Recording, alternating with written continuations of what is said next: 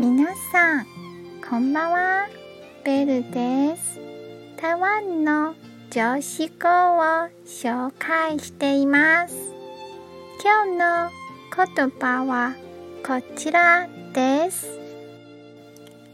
気持ちが変化している時にはバランスを保つように注意が必要です。